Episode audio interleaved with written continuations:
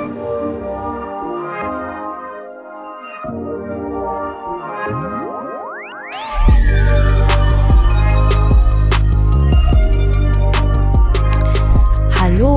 und Xin. Herzlich willkommen zu einer neuen Folge von WirtGeo 2.0 Podcast. Mein Name ist Na und ich bin ein Co-Host von WirtGeo 2.0. Heute wieder mit meiner Co-Hostin Li Huang. Hallo, hier ist Li und auch von mir ein herzliches Willkommen zu unserer neuesten Folge. Und diese Folge ist eigentlich eine Fortführung von einer der vorherigen Folge. Da ging es darum, wo Lee und ich einige eure Fragen beantwortet haben. Ich würde sagen, nicht so viele Fragen, aber wir konnten einiges ausführen. Ja, unsere QA-Session ist länger geworden als gedacht. Ähm, bei der letzten Folge sind wir mehr darauf eingegangen, was unsere Erfahrungen sind aus Vietnam. Also, was sind so die beliebten Reiseziele, welche Empfehlungen wir haben, aber auch sehr viel tiefer auch in die Traditionen und, und ja, Essenstraditionen und Manieren, die wir noch kennen. Ähm, vielleicht war es auch für euch ganz interessant, aber heute wird es auf jeden Fall persönlich. ja, wir hatten auch einige Fragen bekommen von, ähm, von euch, wo es darum geht, wie war eigentlich generell so unser ja, das Aufwachsen, ähm, da waren auch Fragen dazu, die ein bisschen persönlicher wurden für uns. Und ich glaube, auch Lee und ich an sich hatten auch für die andere Person einige Fragen, die wir jetzt heute auch stellen möchten. Ja, und ich glaube, es ist auch ganz schön, gerade jetzt diese Folge zu machen, weil wir eine der wenigen Gelegenheiten haben, wo wir auch in Person zusammensitzen und diese Folge aufnehmen. Und ja, ich freue mich richtig drauf. ähm, es gibt ein paar sehr schöne Fragen. Ich glaube, viele wollen auch einfach wissen, wer wir sind was ja. wir so machen, was sind unsere Erfahrungen und äh, wir können gerne direkt mit der ersten Frage einsteigen. So, die erste Frage, die ich habe für Lee tatsächlich, beziehungsweise ich glaube, ähm, die ist auch von einer von euch ähm, gekommen. Wie hast du Deutsch gelernt? Du sprichst Deutsch, Lee? Das ist eine sehr gute Frage. Zumindest gebe ich mir sehr viel Mühe. Jetzt besonders darauf achten, was ihr sagt. Akzentfrei Hochdeutsch sprechen. Nein, ähm, Deutsch fühlt sich schon für mich an wie eine Muttersprache. Und ich glaube mittlerweile auch schon sogar, dass es meine beste Sprache ist, meine, die Sprache ist, die ich ähm, besser beherrsche als, als Vietnamesisch. Äh, was auch total logisch ist, weil ich jetzt insgesamt 18 Jahre, ja, 18 Jahre, 19 Jahre meines Lebens ähm, Deutsch spreche und im Vergleich dazu nur 12 Jahre äh, Vietnamesisch gesprochen habe oder gelernt habe aktiv. Und wer von euch jetzt rechnen kann, ähm, kann jetzt zurückrechnen, dass ich mit 12 dann Deutsch gelernt habe. Ähm, quasi als äh, Methode eiskalt ins, äh, nee, warte, äh, ins, kalte ins, kalte Wasser geschmissen. Ähm, ich bin nach Deutschland gekommen, ohne wirklich ein Wort Deutsch zu sprechen. Außer, außer glaube ich, zwei Wörter, die ich mal von meinen ähm, Verwandtenbesuche aufgeschnappt habe. Das erste Wort ist Scheiße. Scheiße, meinst du? Scheiße. genau, Scheiße. Äh, und äh, das zweite Wort ist tatsächlich Kindergeld.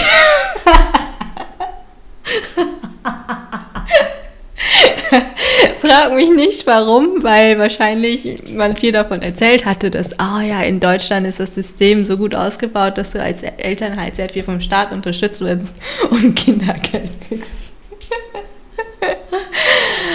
ja, ähm. Was war denn so für dich die Methode eigentlich, Lee? Also hast, gut, es gibt wahrscheinlich nicht die Methode, aber weißt du noch, ähm, hast, hattest du immer am Anfang nur Wörter gelernt oder hast du auch schon die Grammatik oder wie, mhm. wie war das? Ich hatte in den ersten zwei bis drei Monaten, als ich in Deutschland war, keine wirkliche Schule besucht oder auch keine ähm, so Sprachunterricht bekommen, sondern auch eher ähm, bei Learning by Doing einfach Wörterbuch aufgeschlagen und randomly irgendwie Wörter rausgesucht, die mich interessieren. Mhm. Und ähm, dann die Aussprache dann von meinem Bruder gelernt, so, ne, wie man das richtig aussprechen würde und versucht mir halt diese Wörter zu merken. Wenn man so zurückdenkt, ist das eigentlich total krass. Ähm, und ähm, ich kann mich daran erinnern, ich meine, als zwölf, als, als Zwölfjährige hast du ja nicht richtig eine Methode, wie man so eine Sprache lernt. Ich wollte einfach, glaube ich, als erstes wissen, wie man sich überhaupt begrüßt. Mhm. Ich bin auf die Straße gegangen mit meiner Tante und sie hat dann irgendwie Sachen gemacht und da hat, haben mich so ein paar Kinder angesprochen und ich wusste einfach gar nicht, was sie mir sagen wollen und mhm. wir wussten nicht, wie man überhaupt sagt, also hallo, wie geht's dir? Also da war schon diese Urge da einfach so ein paar Standardsätze zu lernen, um sich zu kommunizieren mit den anderen und ich wollte unbedingt von 1 bis 10 zählen können, damit ich Verstecken spielen kann mit den Nachbarskindern. Oh, süß. ja, das waren so die ersten Sachen, woran ich mich aktiv erinnern kann. Und danach natürlich äh, wurde ich dann eingeschult ähm, in so eine Sprach- oder Förderklasse, wo mehrere ähm, Migrantenkinder, die frisch nach Deutschland gekommen sind, gemeinsam Deutsch lernen. Ähm, aus verschiedenen Ländern, ne? Aus verschiedenen Ländern mit verschiedenen Altersstufen. Also ich glaube, wir waren alle so zwischen 8 und ähm, 16, also diese Schul, ähm, Schulalter die dann aber auch unterschiedlich schnell mit der Sprache voran äh, lernen und alle haben aber gleich angefangen. Also auch, wir hatten auch arabische ähm, Kinder oder auch chinesische Kinder, also alle mhm. haben angefangen mit dem Alphabet. Mhm. Also überhaupt A, B, C zu schreiben. Ja. Und ich hatte natürlich einen Vorteil, weil das vietnamesische System gleich ist. Und so ging es halt bei mir recht schnell, dass ich dann nach einem halben Jahr ohne Wörterbuch aus dem Haus gegangen bin. also wow. wir, es fing echt wirklich damit an, dass ich immer ein Wörterbuch dabei hatte und quasi mhm. jedes Wort nachgeschlagen mhm. habe, was ich gesucht habe. Mhm. Ja. So nach einem halben Jahr ging es dann, dass man so ein bisschen überhaupt sich sicher gefühlt hatte, ähm, rauszugehen und ja. sich zu unterhalten. Und auch sehr viel ferngeschaut, mhm. natürlich, um äh, auch Wörter aufzuschnappen. Welche Serien hast du geschaut? Ah, gute Frage. Nach der Schule immer Full House. Mhm. es, das war immer richtig äh, meine Suchtserie. Aber ansonsten gar nicht so. Ich, ich kann mich nicht mehr so wirklich erinnern. Also Full House und glaube ich How I Met Your Mother waren so meine zwei Serien, ja, an die ich mich alles, sehr gut im, erinnern kann. Alles, was im Fernsehen lief, wahrscheinlich. Ja, und, und so Viva und, äh, mhm. und so natürlich und als. Unterhaltung. Mhm. Ja. Und bei dir? Ja, also ich glaube, Lee hat schon alles erzählt. Nein, also äh, wir haben zwar eine ähnliche Geschichte, es ist äh, tatsächlich auch bei mir am Anfang so, Ähnlich wie bei Lee, aber es ist natürlich nicht alles identisch. Ich wurde auch ins, ins kalte Wasser geschmissen, auch mit zwölf nach Deutschland gekommen, auch im gleichen Jahr, aber ein bisschen früher, als ein paar Monate als Lee bin ich gekommen. Und ähm, das war im Mai, da erinnerte ich mich noch, das war wirklich, wo die Schule schon angefangen hat bis um zwei, so ich konnte nicht mehr ins neue Schuljahr rein. Und deswegen hatte ich dann auch ganz am Anfang so die ersten zwei, drei Monate einfach nur zu Hause ähm, Wörter gelernt. Also meine Tante hat ja natürlich jetzt nicht perfekt Deutsch gesprochen und auch jetzt sätzemäßig ähm, nicht so gut. Das heißt, sie konnte mir eher Wörter beibringen. Und ähm, ich glaube, in August und September bin ich ja dann ähm, in die fünfte Klasse gekommen, musste zwei Klassen zurück und das war nämlich so, dass ich erstmal überhaupt gar keine Sätze bilden konnte. Ich wusste einfach nur einzelne Wörter. Ich wusste Lampe, Tisch. Also ich Und du wurdest direkt quasi in eine Klasse, Klassengemeinschaft, genau. die schon besteht, quasi reinge mhm. Integriert oder rein. Ja, ich bin reingekommen einfach. Reingekommen, ja. Genau, und dazu muss man auch sagen, ich bin in Berlin ähm, in die Schule gegangen zum ersten Mal und in Berlin ist es ja fünfte und sechste Klasse gehört, gehören mhm. ja noch zur, äh, zur, zur, zur Grundschule und ab der siebten Klasse kann man dann ja, entscheiden, ob man ins Gymnasium oder Realschule will. Aber ist auch krass, oder? Weil alle anderen kannten sich schon fünf Jahren ja. mindestens, wenn sie auch noch nicht auch Kindergarten zusammen besucht haben. Also du bist in der fünften Klasse als Einzige dazugekommen in die Klassengemeinschaft. Wie ja. war das denn damals? Ja, ich muss sagen, das war eigentlich auch kein leichter Anfang gewesen. Ich bin in die Klasse gekommen und fühlte mich wie so ein Alien, also mhm. wirklich so ein Außenseiter ich wurde vorgestellt, auch der Klasse. Ich bin neu dazugekommen. Ich weiß ehrlich gesagt nicht, was sie gesagt hat, weil ich ja auch nicht verstanden habe. ich wusste nur, dass ich zu der Zeit ähm, auch eine andere Vietnamesin kannte, beziehungsweise eine Deutsch-Vietnamesin und äh, ihre Eltern kannten meine Tante. Und ihr wurde der Auftrag gegeben, bitte hier kümmere dich ja. um, um, um, um, um die Nga. Und ich meine, das kannst du keinem Elfjährigen sagen, dass ja. du jetzt irgendwie noch eine Person hast, um die du dich kümmerst und auch für die du auch die Übersetzung übernimmst, mhm. weil als Elfjährige hast du eigentlich andere Sorgen und du willst eigentlich. Sachen im Kopf, ja. Genau. Du willst auch nicht uncool sein. ja, genau. Und ich glaube auch einfach, dass ähm, für mich jetzt die Grundschulzeit nicht die schönste Zeit war äh, und ich glaube auch nicht, dass die anderen SchülerInnen mich gemobbt haben, aber ich habe halt immer gemerkt, dass sie äh, sich immer in Grüppchen gebildet haben und hat immer so getuschelt haben und hat über zu mir mhm. geguckt haben. Und da hast du natürlich als ein Kind zu der Zeit zwölf Jahre alt gedacht, boah, die lachen halt über mich. Du hast ja. einfach in dein Selbstwertgefühl so unsicher gefühlt. Ja, einfach. Du hast auch überhaupt noch keine Methoden, um damit umzugehen. Absolut, genau. Also hatte dir auch keine gesagt, ja. was da auf dich zukommt.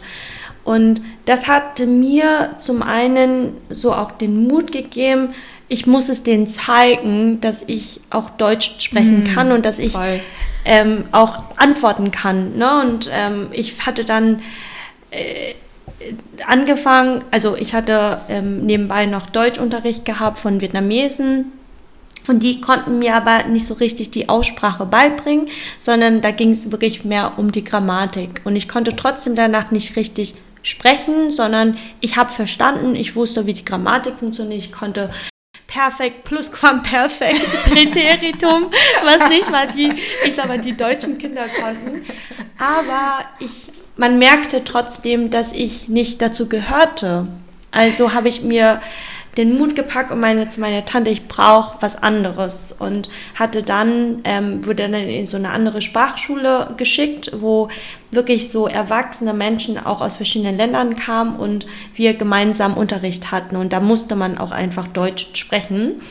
Und da war auch eine deutsche Lehrerin, ich erinnerte mich noch, die war sehr inspirierend für mich, auch total aufmerksam. Und da habe ich zum ersten Mal gemerkt, dass es jemanden mit Herzblut dann unterrichtet. Mhm. Und hatte wirklich viel Zeit auch für mich genommen, für bestimmte Sachen, ähm, um mir das zu erklären, aber hat alles auf Deutsch. Ne? Und das war, glaube ich, so für mich wirklich so der Turning Point, ähm, wo ich dann auch wirklich gelernt habe, richtig Deutsch auszusprechen. Mhm. Und das Wort, was für mich sehr schwierig war, war das Wort, pass auf, kurz. Kurz? Ja, wirklich, ich habe es so lange geübt, weil ich konnte einfach das R nicht aussprechen aus dem Kannst Rachen noch heraus. Nicht. ich weiß. Ey, ich kann, wenn ich mich konzentriere. Du und kannst es perfekt, ja. Also wirklich, das ist, das war so für mich so, und ich habe das irgendwann wirklich perfektioniert. Mm. Mein Wort mhm jetzt pass auf, mein Wort, äh, an dem ich wirklich gestruggelt und gezweifelt habe und ich wollte das auch perfekt aussprechen, war das Wort nichts. nichts? Ja, nichts ja. und nicht nix oder nick. ich habe das auch so lange geübt, weil dieses CH mit dem T und dann S am Ende ist einfach eine unmögliche Verbindung, Verbindung ja. für Vietnamesen. unmögliche Kombination. Ja, ja. Nichts. Nichts. Ja. Das ist auch wirklich sehr unfair, muss ich sagen. ja. ja, aber das ist voll witzig, wo du erwähnt hattest, mit, dass man ja, wir als jemanden, die dann die Sprache neu dazulernen, auch die Grammatik aktiv lernen. Das erinnert mich daran, ähm, diese, an die Eselsbrücken, die ich immer mir mm. eingeprägt habe oder versucht habe zu merken, um der, die, das zu mhm. unterscheiden oder zu wissen, wann der, die oder das benutzt werden soll. Und äh, da sind so viele Eselsbrücken, wo voll viele von meinen deutschen Freunden auch nicht kennen, wo ich dachte, hey, das ist voll, mhm. das ist voll praktisch. Und äh, ja. wenn ich das denen aber erkläre, so, hä, echt, wirklich? So, ja, doch, doch. Und dann fangen sie an, drüber nachzudenken und so, ja, stimmt. Also zum Beispiel, alles, was auf um ende, ist immer Mhm. die. Genau. So, so, so Sachen. Oder halt. schafft. Ja, oder alles, was auf chen ende, ist immer das. Mhm. Und er so, ha, okay, krass. Ja, ja, das stimmt. Aber ich habe auch wirklich diese Tabelle auswendig gelernt mit den verschiedenen so Nominativ, Genitiv, Dativ, Akkusativ. Das kann ich jetzt immer noch. Das ist wirklich in meinem Kopf verankert. Mm. Und dann die verschiedenen Fälle zu der, die, das. Mm. Und das fand ich schon ganz schön äh, challenging, Ja, muss ich sagen. Voll. Also Deutsch ist wirklich keine einfache Sprache zu lernen. Was, also was bei mir ein bisschen der Vorteil war, rückblickend im Gegensatz zu, zu dir, ist, ich bin in eine, ähm, sag ich mal, eine Klasse gekommen, wo alle kein Deutsch gesprochen haben. Mhm. Also das war mein Anfang. Und das war ganz gut, weil wir konnten uns zwar nicht wirklich unterhalten, also alle hatten, ich habe auch schon mal erzählt, dass wir alle dann in den Pausen immer jeder sein eigenes Taschen, ähm, hier Wörterbuch dabei hatte, um ey. irgendwie zu versuchen mit Händen und Füßen und mit der eigenen Sprache und dem Wörterbuch dann sich zu kommunizieren. Aber es war eine, irgendwie eine coole Erfahrung. Ich habe so ein bisschen Arabisch gelernt, ein bisschen Chinesisch. Wow. Weiß ich natürlich alles nicht mehr. Ähm, aber dass man so in so eine Art, mh, so schon so ein bisschen Safe Space und äh, dass alle anderen das genauso nicht können wie du, Hm. dann reingekommen ist und dann Step by Step äh, anfangen konnte. Und ich konnte dann nach einem, sag ich mal, Dreivierteljahr, das Schuljahr war auch recht kurz, also ich war gefühlt erst im September dann in diese Sprachschule. Und im Mai war ja schon wieder fast Sommerferien. Und dazwischendurch war ja tausend Ferien, so mit Weihnachten und Ostern und alles, dass wir ja eigentlich äh, gesehen, so gesehen nur sechs Monate oder so die Schule, äh, also ich dann diese Sprachschule oder Sprachförderklasse hatte. Und dann auch direkt eingestuft wurde in die sechste Klasse. Und ähm, auch da, also kaum was verstanden, so ein bisschen Mm. mitgekriegt, ähm, wenn dann so Hausaufgaben kamen oder so, aber äh, gerade Geschichte, Politik und Deutsch waren meine schlechtesten Fächer, weil ich einfach nie verstanden hatte, was sie auch. gesagt haben. Ja. Mathe Ja, war finde wiederum auch. su super. Ja. ja. Ich fand Mathe war besonders einfach, weil die ja irgendwie, ich glaube, in der fünften Klasse noch angefangen haben auszuklammern. Und das war dann für mich so etwas, was wir Ja. in Vietnam schon längst durch hatten. Also Plus-Minus-Aufgaben, ne? Wo die, in Vietnam Ja. hatte ich schon, glaube ich, mit Wurzelrechnung oder so. Ja, Ja. genau. Ja, und ich glaube, ähm, das habe ich auch gemerkt, dadurch, dass mir vieles an Vorwissen gefehlt haben, was auch so Geschichte anging, was aber auch so... Das war völlig fremd für mich. Ja, Geschichte absolut. über Rittertum und Römer. Und Ja, so, hey, es ging überhaupt das? nicht in meinen Kopf rein. Also ich habe auch für die ganzen Klassenarbeiten eher auswendig gelernt und halt darauf gehofft, dass ich irgendwie gute Noten dadurch bekomme. Ja. Aber so richtig verinnerlich habe ich es halt leider nicht. Ja. Oder auch Politik, so was? Ja. Es gibt mehrere Parteien. ja, die, keine eine Partei. was ist das? Nein. Ja. Okay, ähm, Genau. sehr gute Frage. Ja, also ich glaube, vielleicht nochmal so zum Abschluss für diese Frage, was so mein Lessons learned war, wirklich fleißig sein. Ich war extrem fleißig und darauf Da bin hattest ich auch Motivation, also einfach Genau. diesen Pull, du willst Ja. es unbedingt, weil irgendwie wusste man schon als Kind, ich, ich habe auch schon als Kind für mich gewusst, das ist mein Tool, also mein Werkzeug, Mhm. Um alles andere zu schaffen. Ja, absolut. Genau, das ist halt der Zugang für dich, ne, Mhm. für alles andere. Und einfach wirklich so viel Vokabular, wie es ging, ähm, in meinen Kopf reinzubekommen Mhm. und die Regeln zu auswendig zu lernen, zu verankern und letztendlich danach war es dann nur noch ja zusammensetzen. Ja, aber auch ähm, einfach den Mut zu haben, das ähm, trotzdem zu sprechen, auch wenn du weißt, dass du gerade nicht perfekt sprichst. Finde Genau. ich war aber für mich auch ein, ein, Schlüssel, also Ja. ein Key, Key Learning, was mir geholfen hatte, weil ich, glaube ich, zwei Jahre später immer noch nicht perfekt Deutsch gesprochen habe, was Hm. völlig okay ist. Aber ich habe in diesen zwei Jahren einfach alles versucht und alles gemacht und ähm, glaube ich, nicht die, dran gedacht und äh, versucht, einfach nicht dran zu denken, dass ich jetzt falsch spreche oder nicht perfekt Deutsch spreche. Hm. Tatsächlich hatte ich diesen Zweifel oft. Ja, ja, der war Ja, da. Der also, war auch bei genau. mir da. Ja. Aber trotzdem hat man es gemacht. Weil Ja. du wolltest ja dazugehören. Du wolltest ja die Dinge auch machen können. Ähm, Ja. ja. Bei uns, bei mir war es dann auch nochmal so, in die siebte Klasse war dann wirklich so der Cut, wo ich für mich so als Deadline gesetzt habe. Fünfte, sechste ähm, hatte ich sozusagen schon so den, das Umfeld, kannte mich so als eine neue Person, aber ich konnte mit der siebten Klasse sozusagen meinen Neuanfang machen. Und zwar mit, äh, mit den perfekten Deutschkenntnissen, die ich hatte. Das war bei mir nicht so. Ja, ich Ja, weiß. Ja. Bei mir kam der Cut, glaube ich, erst in der Oberstufe dann. Mm, Interessant, ja. Ja, also das äh, war dann dazu die Frage. Nächste. Ja, auch eine passende Frage dazu. Mm, Zurück zu dem äh, Schulsystem, aber in Vietnam. Äh, wir haben das schon kurz angesprochen. Ich finde die Frage trotzdem cool. Wie hast du deine Freizeit außerhalb der Schule in, verbracht? Also vielleicht auch in Vietnam und in Deutschland.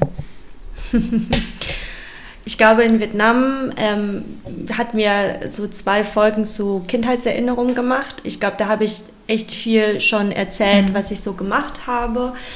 Aber in Deutschland, also in meiner Freizeit, ich, die ersten zwei, drei Jahre hatte ich gar keine Freizeit, glaube ich.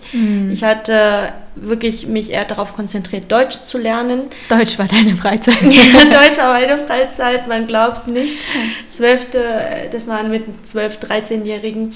Und ich meine, so richtig Freunde hatte ich ja auch nicht, sodass ich wirklich, ja, dann auch die Zeit, ich hatte äh, zwei Freundinnen, ähm, deutsche Freundinnen, die mir wirklich sehr viel geholfen haben. Und mit denen hatte ich dann ähm, auch meine Zeit teilweise verbracht. Aber ich glaube, so ab der siebten Klasse, wo ich dann sozusagen ähm, ins Gymnasium gekommen bin, da hatte ich mich dann teilweise mit so irgendwelchen außerschulischen Sachen beschäftigt, die mich dann auch irgendwie mein soziales Umfeld aufgebaut haben. Also ich hatte dann irgendwie versucht, ich war sogar im Schachclub. Das war so das allererste, was ich versucht habe zu machen. Ähm, dann, ich hatte eigentlich nicht so viel Sportliches gemacht, aber Schach war so das, wo ich mich eigentlich wohlgefühlt Wir müssen mal habe. Schach spielen. Ja, können wir sehr gerne machen. Und dann hatte ich ähm, auch einen Kochkurs gehabt. Ähm, das Hm. war so, also für Schüler, das war auch von der... Von So der, AGs, ne? Hm. Genau, AGs. Das war dann auch von der Schule angeboten. Und dann zu Weihnachten gab es dann irgendwelche Workshops auch gehabt, wo man so Kränzchen bauen, äh, hier Hm. selbst machen konnte. Da habe ich mich auch dann ähm, ja, voll reingehangen.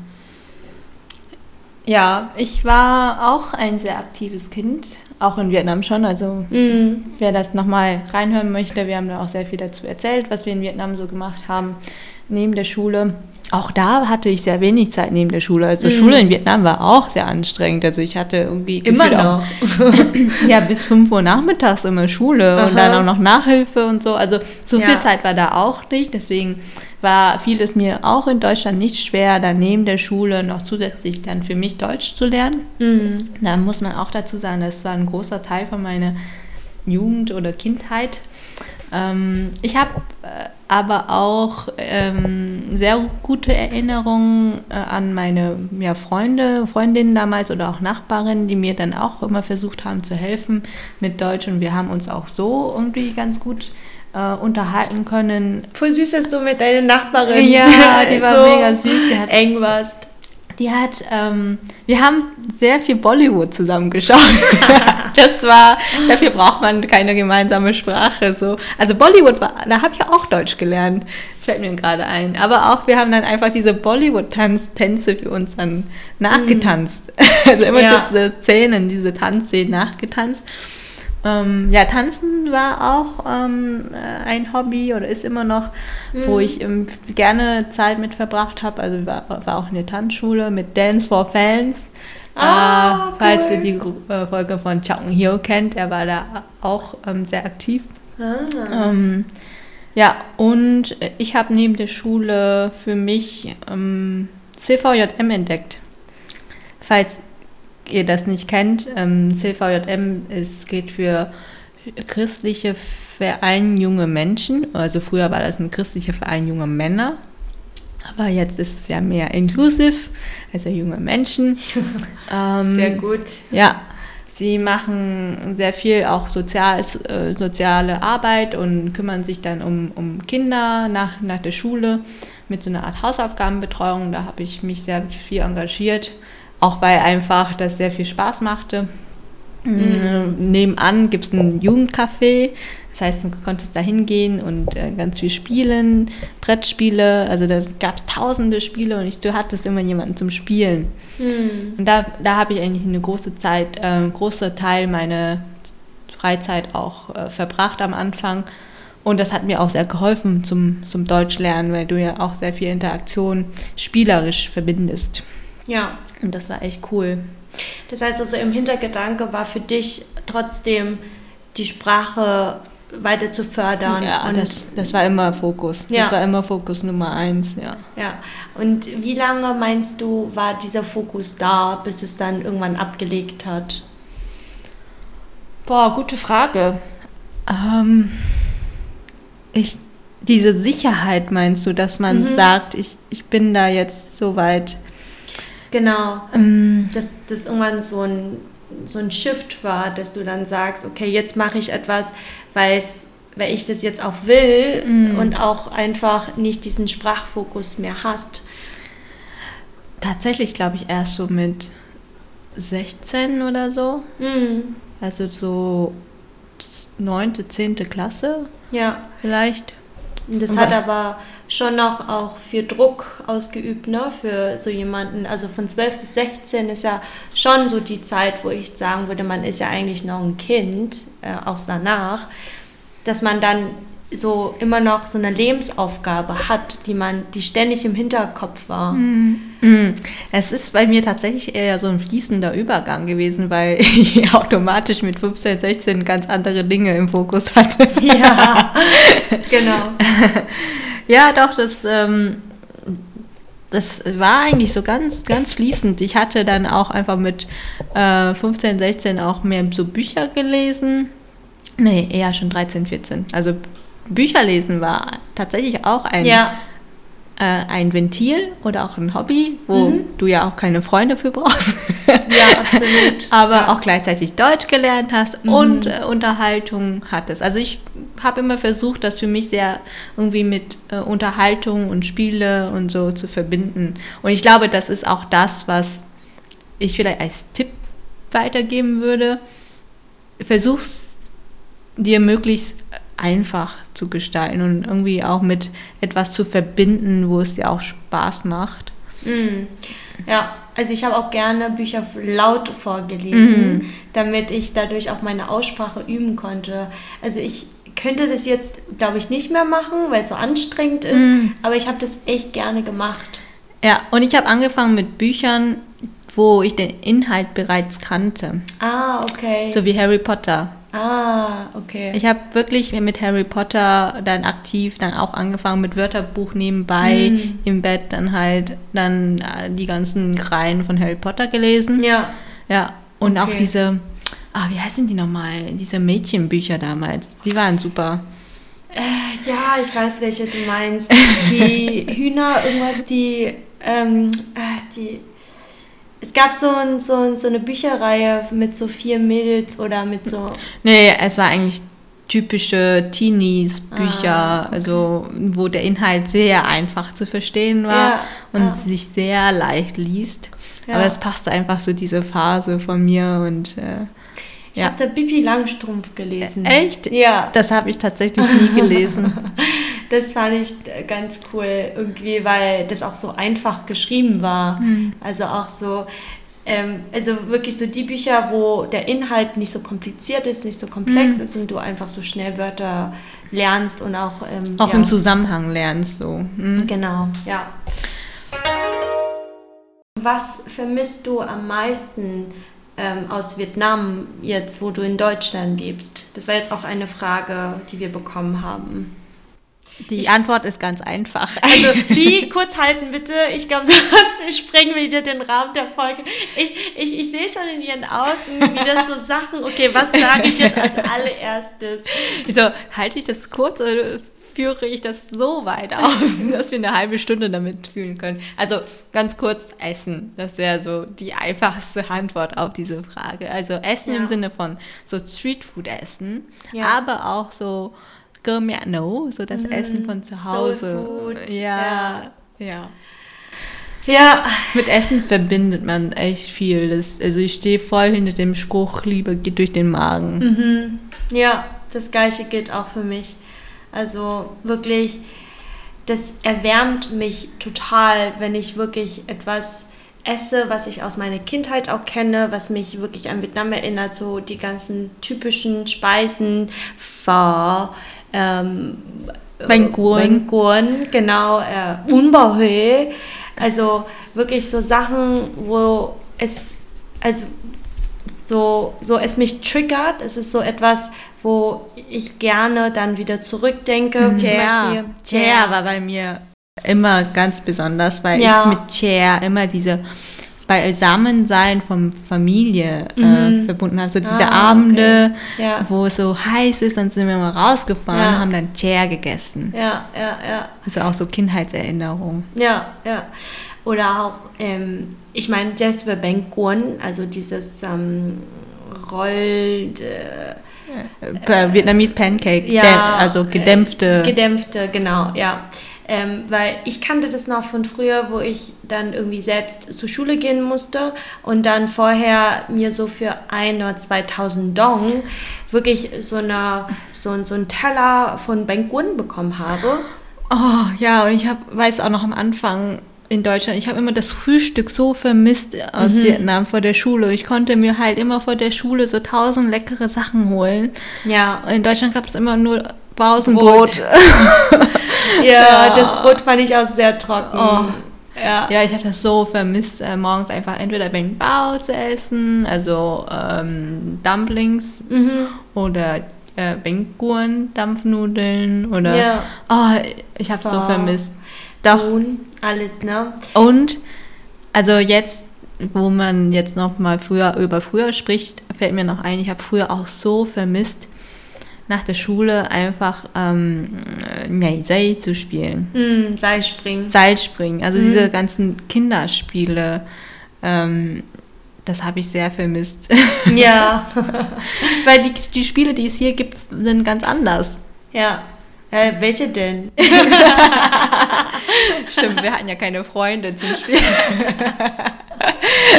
Das einzige an Aktivität, was ich dann nachgeholt hatte aus Vietnam, ist dann wirklich Bücher lesen. Also ich habe in Vietnam auch sehr viele Mangas und so Mhm. gelesen, also ähm, ausgeliehen. Man hatte nicht Ja. nur das Geld, um die Bücher zu kaufen, sondern hat Mangas ausgeliehen zum Lesen. Mhm. Das habe ich dann in Deutschland quasi, quasi weiter fortführen können, aber halt mit anderen Büchern. Ja. Was ich jetzt vielleicht, also mit, mein, mit meinem jetzigen Ich, ähm, was ich so vermisse aus Vietnam, ist natürlich zum einen meine Familie, aber äh, zum anderen einfach nur dieses Beisammensein mit Familie und dieses Duk-Dap, also ähm, Zusammenkommen, auch wenn das sehr chaotisch ist teilweise und man erstmal nicht, also wenn man da ist und äh, die Leute zusammen hat, dann ist es auch schön, so für ein paar Abende und danach ist aber auch Ah, wieder gut. gut. Ja. Ne? Und das hätte ich gerne einfach mal zwischendurch, so dass man dann hier, jetzt hätte ich gerne einfach mal so ein Zusammenkommen, aber halt nicht irgendwie hier in Deutschland auf der Straße, das ist halt auch nicht das Gleiche, sondern einfach in Vietnam abends mal rauszugehen, draußen zu sitzen auf diesen Plastikstühlen und einfach mal zu essen, zu trinken, zu quatschen, laut sein und ein bisschen chaotischer sein. Ich habe generell so das Leben auf der Straße. Das Leben auf der Straße vermisst. Ja, das Das hätte sich anders, hättest du auf der Straße gelebt. Straßenkind hatte ich auch immer als Nickname. Ja. Ähm, nee, also das, ich weiß, was du meinst, so dieses Lebhafte, also das Leben. Irgendjemand hat auch schon mal in einer unserer Folge erzählt. Ich glaube, nie war das. Sie meinte, das ist so das, was sie aus Vietnam äh, wertschätzt. Das, Ja. Dieses Lebhafte. Ja. Da kann man es auch einfach, weil es immer warm ist draußen. Keiner will sich in Deutschland irgendwie im Winter sich auf die Straße setzen. Weihnachtsmärkte vielleicht, aber da ist es auch immer sehr kurz, ne? Ja. Ja. Nee, voll, das stimmt. So, kommen wir zur nächsten Frage. Ja, eine vielleicht in Bezug auf mehr auf das Hier und Jetzt ist ähm, auch interessant. Was sind für euch so im Arbeitsumfeld die bemerkenswerteste Unterschiede in Vietnam bzw. in Deutschland? Ja, ich bin auch gerade am Überlegen, weil ich ja eigentlich auch in Vietnam nicht gearbeitet habe, also zum Gegensatz zu Lee. Ich höre das ja meistens nur von meinen Eltern, wie die das halt erzählen, wie es bei denen ist und ähm, wie es hier läuft. Also was ich halt zum Beispiel von meiner von meinen Eltern mitbekomme, ähm, wie es in Vietnam ist, dass vieles natürlich schon vorgegeben ist. Also ähm, das ist halt ein Einparteiland und da wird auch vieles von der Partei schon vorgegeben. Und besonders im Schulsystem, wenn du jetzt tätig bist als einer der Berufe für den Staat, also das kann ähm, Lehrer sein oder halt im, im, Beamte, im, ne? Ausbildungssystem, ja. genau, als Beamte in Anführungsstrichen, ja. Aber auch jemand jetzt aus dem Bereich Militär. Ärzte sind tatsächlich auch Leute, die jetzt zum Beispiel jetzt in Deutschland keine Beamte sind, aber in Vietnam musstest du Teil von der Partei sein, damit du halt diesen Beruf ausüben kannst dass halt sozusagen dieser Partei oder die Regeln schon drüber steht. Und das hast mhm. du natürlich in Deutschland nicht. Da bist du schon viel, viel, viel, viel, viel freier. Ja, da hast du tatsächlich tiefere Einblicke als ich so mhm. in diese systemrelevanten Berufsumfeld. Ja. Ja, und ich finde, es ist auch recht komplex. Also wie meine Mama das auch erklärt, dass sozusagen eine Schule sozusagen eine Einheit ist, die dem, den Regeln von der Partei unterlegen sind. Also das heißt, oben kommen nochmal so von der Partei, das sind auch Leute, wie zum Beispiel, die jetzt Teil von der Schule sind und aber gleichzeitig Teil vom Staat sind, also von dieser Partei, müssen eher den Regeln der Partei folgen. Und dann gibt es halt Leute, die jetzt zum Beispiel noch nicht ähm, zu der Partei aufgenommen wurden. Da gibt es auch natürlich ein paar Regelungen, die folgen sozusagen den Regeln von der Schule. Also das, das können auch Lehrer sein, die jetzt gar nicht Teil von der Partei sind, sondern erst später aufgenommen werden. Und das finde ich halt ganz interessant, weil ähm, es so krass strukturiert ist, obwohl man ja eigentlich von, ich sag mal, von den Vietnamesen gar nicht so kennt, dass es so Aber strukturiert ist. Dass es hierarchisch aufgebaut ist. Voll, ja. genau. Ja. Das ist schon typisch. Ja, genau. Ich kriege das nur mit auch äh, über auch Verwandtschaften, die, wie heißt es, das ist auch so krass organisiert, auch untergebrochen schon auf die ähm, Straße, wo du wohnst. Also gibt es ja auch so Dochurng, mhm. also ah, die, ja. die ja auch so gewisse Rang und, äh, und Position haben, wenn sie in der Partei sind, ne? Mhm. dass sie dann auch die, die Sachen in der, der Straße oder in dem Ort dann organisieren. Ja. Das war auch äh, wo ich dann in Vietnam war oder auch von meiner Familie gehört habe, auch über Covid, mhm. die Maßnahmen, war das auch mal ganz krass so runtergebrochen, dass die Dochung dann halt immer dann die einzelnen Häuser besucht haben, Essen verteilt haben und so. Also es ist schon sehr verbunden mit dieser Struktur und Hierarchie alles. Ja, ja genau. Kann ähm, aus meiner Erfahrung äh, berichten, als ich in Vietnam für ein Jahr gearbeitet habe. Ähm, das war dann trotzdem für eine deutsche Firma ähm, als Supplier für, für Windfast tatsächlich. Windfast ist bestimmt ähm, euch allen ein, ein Begriff. Und für alle, die das noch nicht kennen, es ist die erste vietnamesische äh, Automobilmarke, ähm, die aufgebaut wurde vor drei Jahren 2019 war das? Ja, in vier Jahren, genau. Ähm, die mittlerweile auch recht bekannt ist, auch in Europa.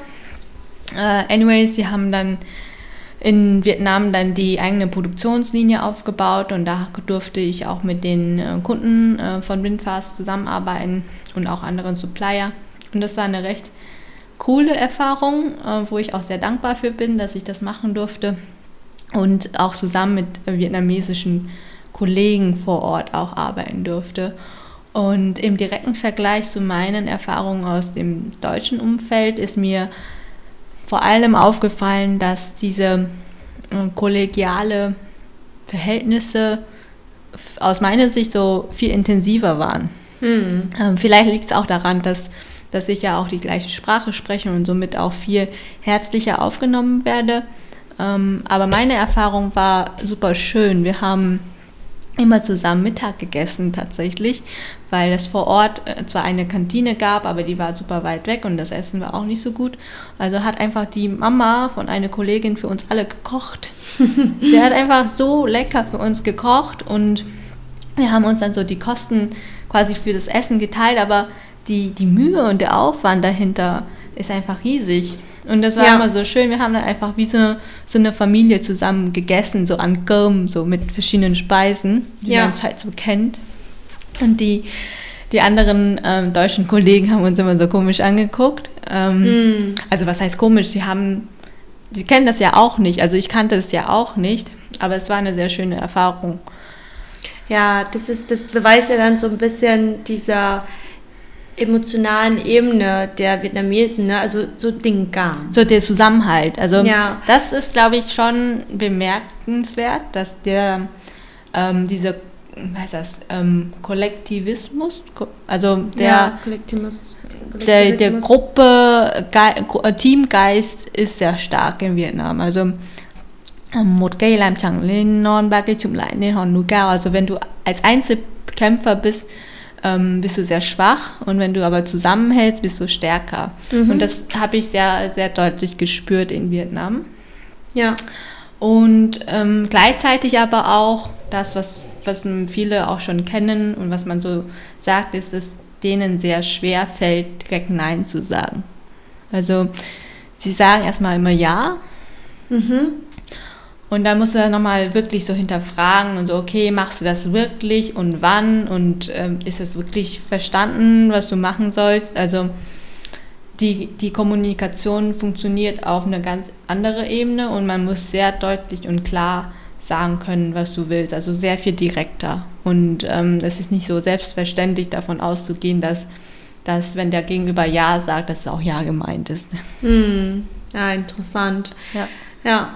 Also ich, würd, ich möchte vielleicht noch kurz auf die Arbeitszeiten eingehen, ähm, die es jetzt, also die ich jetzt so kenne von meinen Verwandten aus Vietnam, jetzt aus dem ähm, Bildungsumfeld. Da arbeiten die wirklich bis Samstag. Also meine Mama arbeitet von Montag bis Samstag und Sonntag ist ein freier Tag, aber irgendwie macht sie trotzdem noch irgendwas zu Hause und die Schüler gehen auch noch morgens in die Schule. Ähm, da gibt es auch noch Unterrichten und teilweise auch sogar am Samstagnachmittag, je nachdem, in welche Klasse man dann ist. Und das finde ich dann auch krass, dass man dieses sechs Tage Woche hat. Mhm. Und man hat auch kaum Urlaubstage, also geregelte Urlaubstage gibt es eigentlich gar nicht, sondern dass man sich dann einfach frei nimmt. Ähm, und dann je nachdem, ob es dann bezahlt oder bezahlt wird, das, ähm, das muss man dann auch nochmal vereinbaren. Und das fand ich auch sehr interessant, äh, wie das dort geregelt ist oder überhaupt nicht geregelt ist. Ja, Genau. Und das hast du natürlich hier in Deutschland viel, viel deutlicher. Wenn ich jetzt immer nach Vietnam anrufe und hat erzählt, dass wir hier 30 Urlaubstage pro Jahr haben und die zählen natürlich dann nur Werkstage, das ist sechs Wochen werden es dann, das ist dann halt natürlich für viele in Vietnam, wow, krass und das kriegst mm. du auch noch bezahlt. Ja, die Arbeitsbedingungen sind schon ähm, deutlich schlechter in, in den asiatischen Ländern generell, glaube ich. Also nicht nur in Vietnam. Ich glaube aber besonders in Südostasien hat irgendjemand mir mal gesagt, dass es auch diese, ähm, ja, auch so ein bisschen die Mentalität da ist, ähm, der ist äh, aus dem Konfuzianischen, mhm. der so Fleiß ist eine sehr, ähm, sehr hohe, ähm, hochgeschätzte Eigenschaft, ja. so fleißig ist und durch Fleiß dann mehr im Leben erreicht, also dass du als Mensch auch sehr wertgeschätzt wirst wenn du ja. sehr fleißig bist. Ja. ja. Kommen wir vielleicht ähm, zu einer letzten Frage, oder Lee, bevor die Folge dann doch noch viel länger geht. Ja, wir haben noch so viele Fragen. Die finde ich sehr spannend. Ja, hättest du lieber einen anderen Namen? Also vielleicht in Bezug auf Nga oder auch komplett Hanga? Mm.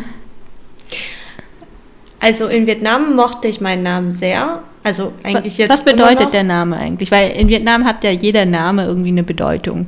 Ja, also Hanga ähm, hat die Bedeutung, früher wurde ich immer als Ti Hanga bezeichnet, so, also Schwester Hanga. Das ist ein Märchen, oder? Da gibt es nämlich äh, tatsächlich so eine Geschichte dazu und die, also zum Vollmond gibt es eine, eine Schwester oder Chi, die ähm, vom Mond kommt, die heißt Chi Hanga äh, mit Chukoi zusammen. Also ich glaube, da müssten, da müsste ich das dann irgendwann ja. in der Folge das Also auf jeden Fall eine sehr schöne äh, Märchengeschichte, und die jedes Kind sie, in Vietnam kennt durch dieses äh, Vollmondsfestival, ne? Genau, und sie ist sozusagen zum Vollmondfest, würde sie allen Kindern von oben ähm, beobachten und sozusagen allen Glück wünschen. Und das ist dann Chihanga. Und ich glaube, da gibt es noch eins, das heißt Tiernga. Das würde auch so als Schwan bezeichnet. Mhm. Ähm, also Nga an sich hat, ist jetzt keine Blume, so wie alle, viele anderen Namen, ja. sondern ja. Schwan, Aber man muss den Namen schon als kompletten ähm, mit Mittelnamen dann auch kennen, also Hanga oder Tienga. Mhm, Und ja. weil nur Nga bedeutet nämlich was anderes. Ne? Weiß ich nicht, was es bedeutet. Ja, das Land. Nga. Ah, okay, okay, nee, ich, ich, ich, ich denke Russland, gar nicht ja, dran. Genau. Ja. Nur Nga ist dann Russland, aber das, ja. also ein Wort hat in Vietnam immer mehrere Bedeutungen man muss ja immer quasi nach der richtigen Bedeutung dann fragen, mhm. ne? Mhm. Ja, genau. Ähm, ja, und ob ich gerne einen anderen Namen hätte, ich würde sagen, jetzt nicht mehr, aber zwischendurch habe ich mir das schon gedacht, dass es schon schwer ist, das auszusprechen. Vor allen Dingen für jemanden, der jetzt, ich mhm. sag mal, keine Sprache spricht, die jetzt äh, diesen ganzen ostasiatischen Wortlaut kennt, also aus dem Rachen heraus auch sprechen. Diese mm. Das ist ja eine tonale Aussprache, NG, ja, ja. Ja, oder einfach mm. Wobei ähm, ja eigentlich aus dem Eng also aus dem Deutschen gibt es auch das Wort lang und dann kann man einfach ein A dahinter tun und dann würde man das ja auch hinkriegen. So versuche ich auch immer das Wort, das NG zu erklären. Wie Nguyen ist ja auch ja. die famous äh, Nachname, wo 90 Prozent der Vietnamesen haben, gefühlt. Und dann alle ja. auch versuchen mit über lang und dann das dann Gön. zu erklären, ja. Ja, und ich glaube, es gibt so viele, ähm, ich sag mal, Var Variante von der Aussprache für meinen Namen, so Nga, also auch Niga habe ich schon gehört. Echt? Ähm, das ist keine Ausnahme. Und viele haben auch irgendwie Nga es mhm. versuchen, also N und dann getrennt von Gar. Und ich würde, also für mich wurde ich einfach müde, äh, mhm. das erklären zu müssen, weil jedes Mal, wenn ich mich vorstelle, wie heißt du, ich sage Na, ich so, wie bitte? Er sagt, nenn mich einfach Na. Na, und dann gibt's Genau, und dann gibt es natürlich dazu auch zigtausend Witze wie Na, Na, Na, wie geht's? Also auch wenn das mhm. eigentlich überhaupt nicht meinem Namen entspricht. Und aber mittlerweile dachte ich dann auch, ähm, mir ist es einfach nur wichtig, dass ähm, die Leute wissen, wie es ausgeschrieben ist und ähm, auch die Leute, die mir wichtig sind, dass die es richtig aussprechen. Und ähm, deswegen, also ich mag meinen Namen sehr, ehrlich gesagt. Ist eigentlich ein schöner Name im Vietnamesischen, aber für Deutsche mhm. ist es halt einfach eine Challenge, es auszusprechen. Ja, und da hatte ich auch das Glück, ich habe den Struggle nicht mit meinem mhm. Namen. Ja. Ich heiße ja Lee. Mhm. L-Y. Ah, doch, ich hatte schon auch einige Struggles. Immer wenn es darum geht zu buchstabieren. Also alle so, ah, Lee, also wie Bruce Lee, also L-E-E. -E. Ah. Und auch sehr oft dann zu erklären, dass es mein Vorname ist und nicht der Nachname, weil mhm. viele Lee als Nachname kennen. Ja. Ähm, oder wenn ich den Namen einfach hinschreibe, LY, dass auch viele mich Lü nennen. Oh nee, wirklich. Aber es passiert einfach. Also ich, ich glaube, ich bin auch drüber hinweg. Na, als, als Kind äh, war der Struggle ein bisschen größer. Aber wie gesagt, Lee ist eigentlich voll easy. Und auch, dass der Name so kurz und so leicht zu merken ist. Die meisten vietnamesischen Namen sind eigentlich kurz. Aber da gehört ja, wie gesagt, noch der Mittelname dazu. Genau, mein, mein vollständiger Vorname wäre ja Hương Li. Also mhm. Hương Li bedeutet die duftende Lilie. Voll romantisch, oder?